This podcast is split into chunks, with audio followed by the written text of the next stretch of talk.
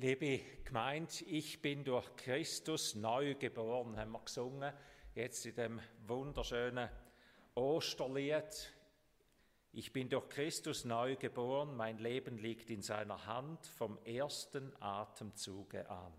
Und keine Macht in dieser Welt kann mich ihm rauben, der mich hält bis an das Ende dieser Zeit, wenn er erscheint in der Herrlichkeit. In Christus ist mein ganzer Halt, hat das Lied geheißen und angefangen. Ich bin durch ihn neu geboren. Ich weiß nicht, ob mir das auch könnt sagen, ob du, ob du und ich das sagen kannst. Ich bin durch Christus neu geboren. Und die nächste Frage wäre ja dann die Anschlussfrage, was heißt denn da? Was empfinde ich denn als neu? Was ist neu durch Jesus in mein Leben gekommen? Ich denke, das wäre eine gute Aufgabe, mal zwischendurch einen Zettel für nehmen oder die Hände zu falten und einmal ausdrucken, was machst du, Jesus, in meinem Leben neu? Wo bin ich anders? Wo merke ich, ich wäre ein anderer Mensch, wenn du nicht da wärst? Und das vielleicht ausdrucken. Und für all die, die nicht sicher sind, ob Christus in ihrem Leben ist, für die Bitte lad ihn ein, denn er wünscht sich nichts ähnlicher als genau da. Als auferstanden Herr, in dein Leben hineinzukommen und dich, dir etwas von dem schenken, was wir jetzt gesagt haben, wie neugeborene Kinder. Er sagt, sie, ich stehe an der Tür und klopfe an und jeder, wo mir auftut, zu dem komme ich.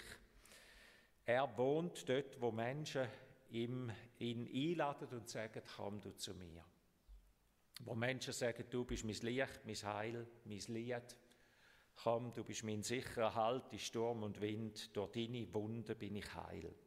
Ostern, Auferstehung, ist, hat einerseits mit dem zu tun, was wir letzten Sonntag gefeiert haben, was wir an der Ostern gefeiert haben, und zwar die Frage, ist denn das etwas, das verhebt oder sind das einfach schöne Gedanken? Also wir haben uns dort die Frage gestellt, was vor 2000 Jahren passiert ist und, und ob denn das Hand und Fuß hat.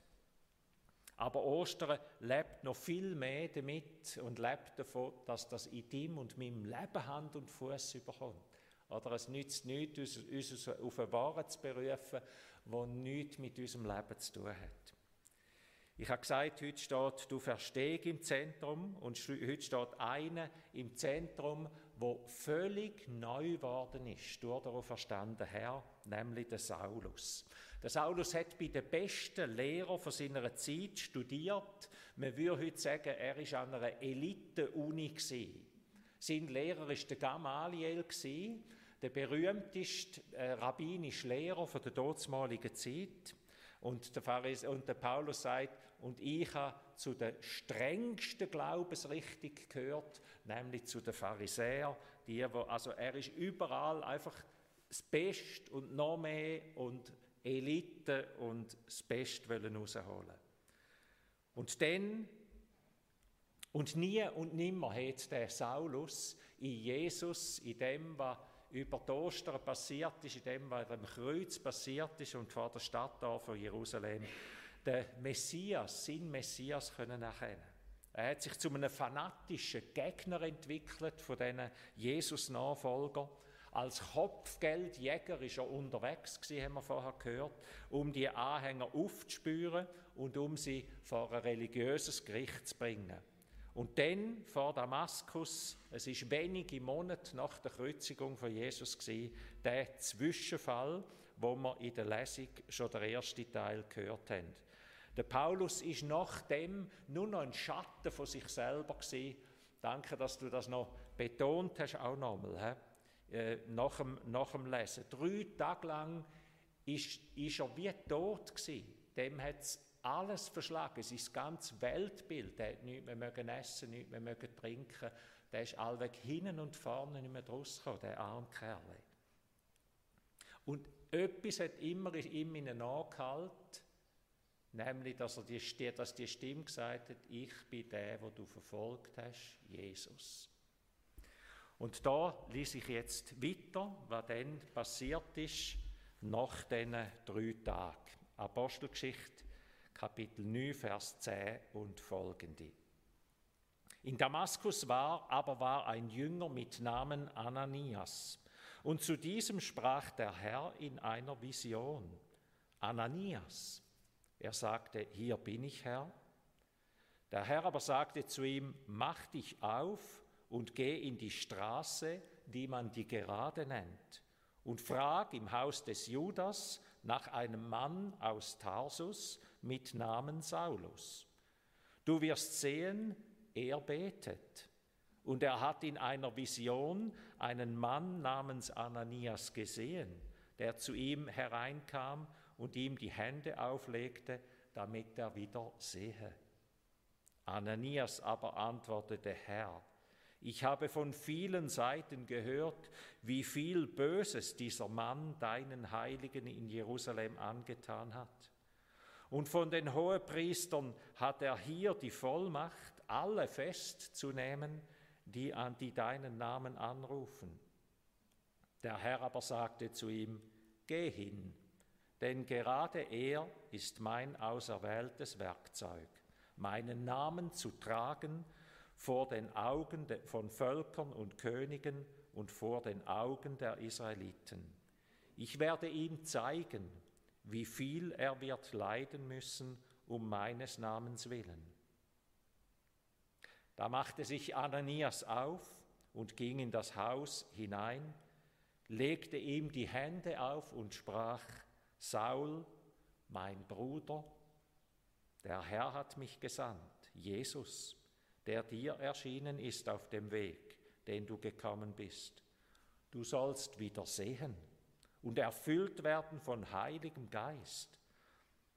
Da fiel es ihm wie Schuppen von den Augen, und er sah wieder, und er stand auf und ließ sich taufen.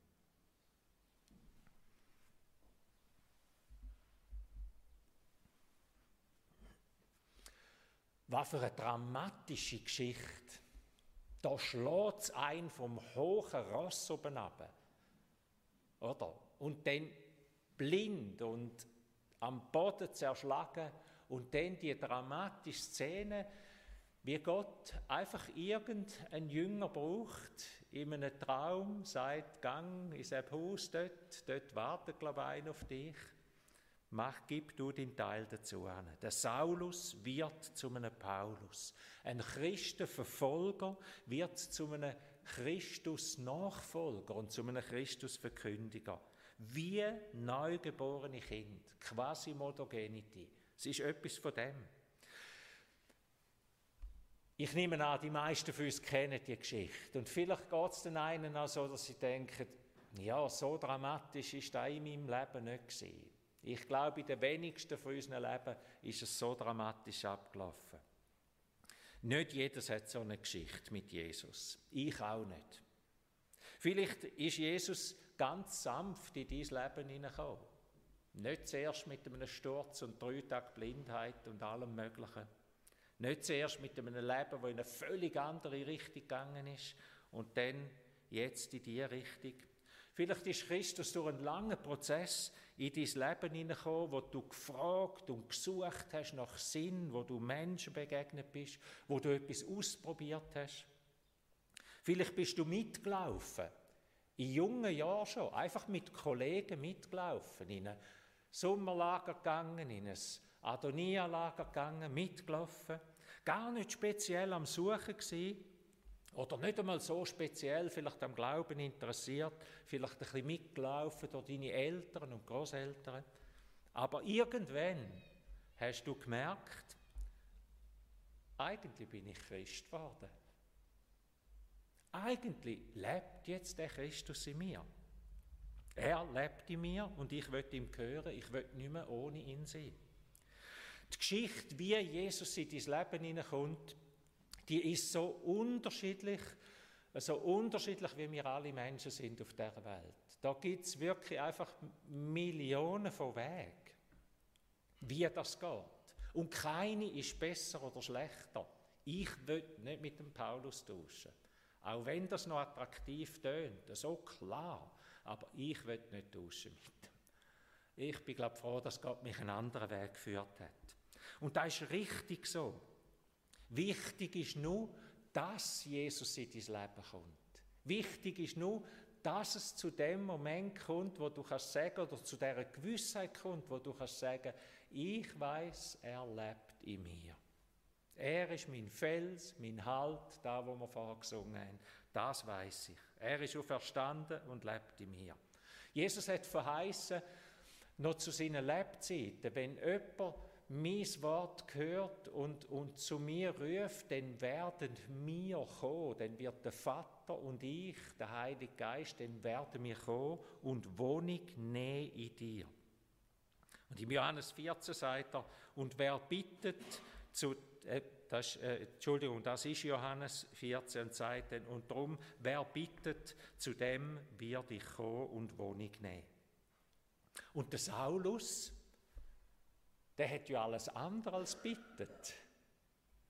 Das war überhaupt kein Bittender bitte, Jesus zeig dich mir oder ich, ich suche dich oder komm, gib dich mir zu erkennen. Alles andere, er hat seine Worte gehabt, er hat gewusst, was für ihn richtig ist. Er ist überhaupt kein Suchender und Bittender gewesen. Ja, ihr Lieben, Gott liebt nicht nur die, die ihn suchen.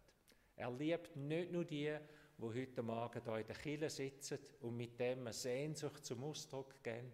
Er liebt auch seine verlorene Welt. Er liebt seine verlorene Menschheit. Er liebt und sucht alle, er gibt niemand verloren.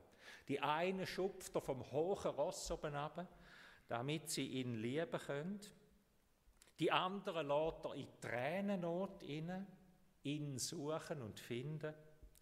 Und nochmal andere flüstert er vielleicht in der Leere und in der Sinnlosigkeit von einem äußerlich erfolgreichen Leben, flüstert er ihnen ins Herz, ihnen, ich, ich hätte noch mehr für dich bereit. Ich habe dir noch mehr zu geben. Auch da nochmal so eine Frage, wie ist das eigentlich in deinem Leben gewesen? Wie hat Gott dich gefunden? Oder auf welchem Weg lässt du dich finden? Bei der Ostern und bei der Auferstehung geht es genau um das Thema. Dass die Ostern, dass da, was Jesus zu, mit, mit unserem Leben, mit unserem Leben verbunden wird, dass er zu uns kommt und in uns leben, in uns leben kann. Nochmal zum Saulus. Für mich sind es drei Stichworte, wo, wo mich ganz wichtig dunkeln und wo ich meine, beim Lesen und wo ich meine, die gehören auch in unser Leben hinein. Entschuldigung. Das erste Stichwort sind neue Wege. Der Saulus ist auf dem Weg auf Damaskus gesehen und er ist nachher auf einen neuen Weg geführt worden. Ein Leben mit Christus heißt immer neue Weg beschritten. Die Stimme hat ihm gesagt: Gang auf Damaskus und wart dort auf Weisung, auf da, wo kommt, auf den neuen Weg. Bis der Ananias kommt und ihm sagt, da, wo Jesus mit ihm vorhat, du wirst mein Werkzeug sein und meinen Namen in die ganze Welt austragen, zu allen Völkern und bis hin zu Königen. Und genau das ist ja auch passiert. Ein Völkerapostel ist er geworden und am Schluss ist er mit großer Wahrscheinlichkeit auch vor dem Kaiser zu Rom gestanden. Nicht jeder von uns wird Missionar und Missionarin. Ich wünschte es mir. Und ihr könnt alle Missionsgesellschaften fragen und ihr könnt alle theologischen Ausbildungsstätten fragen. Alle sagen, wir brauchen Leute. Die Ernte ist gross und es sind zu wenig Leute da, die mittragen.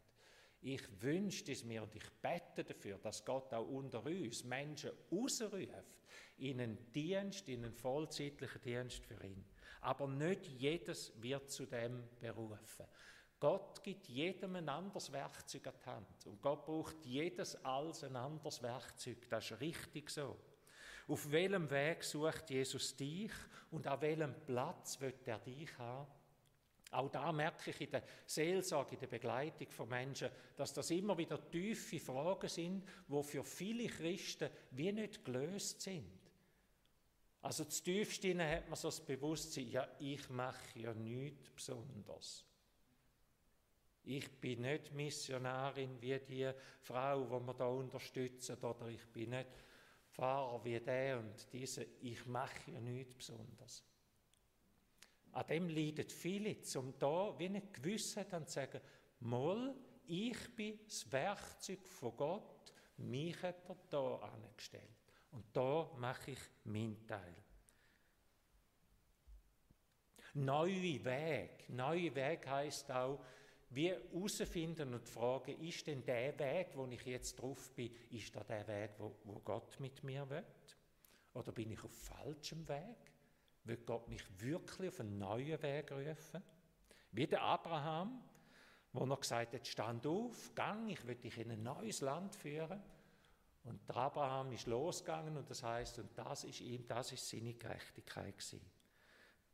Hast du Gott schon gefragt, auf welchem Weg und an welchem Platz, dass er dich haben Oder sagst du, eigentlich habe ich die Frage schon lange nicht mehr gestellt. Gott, an welchem Platz willst du mich eigentlich haben? Ist das richtig, was ich mache und tue?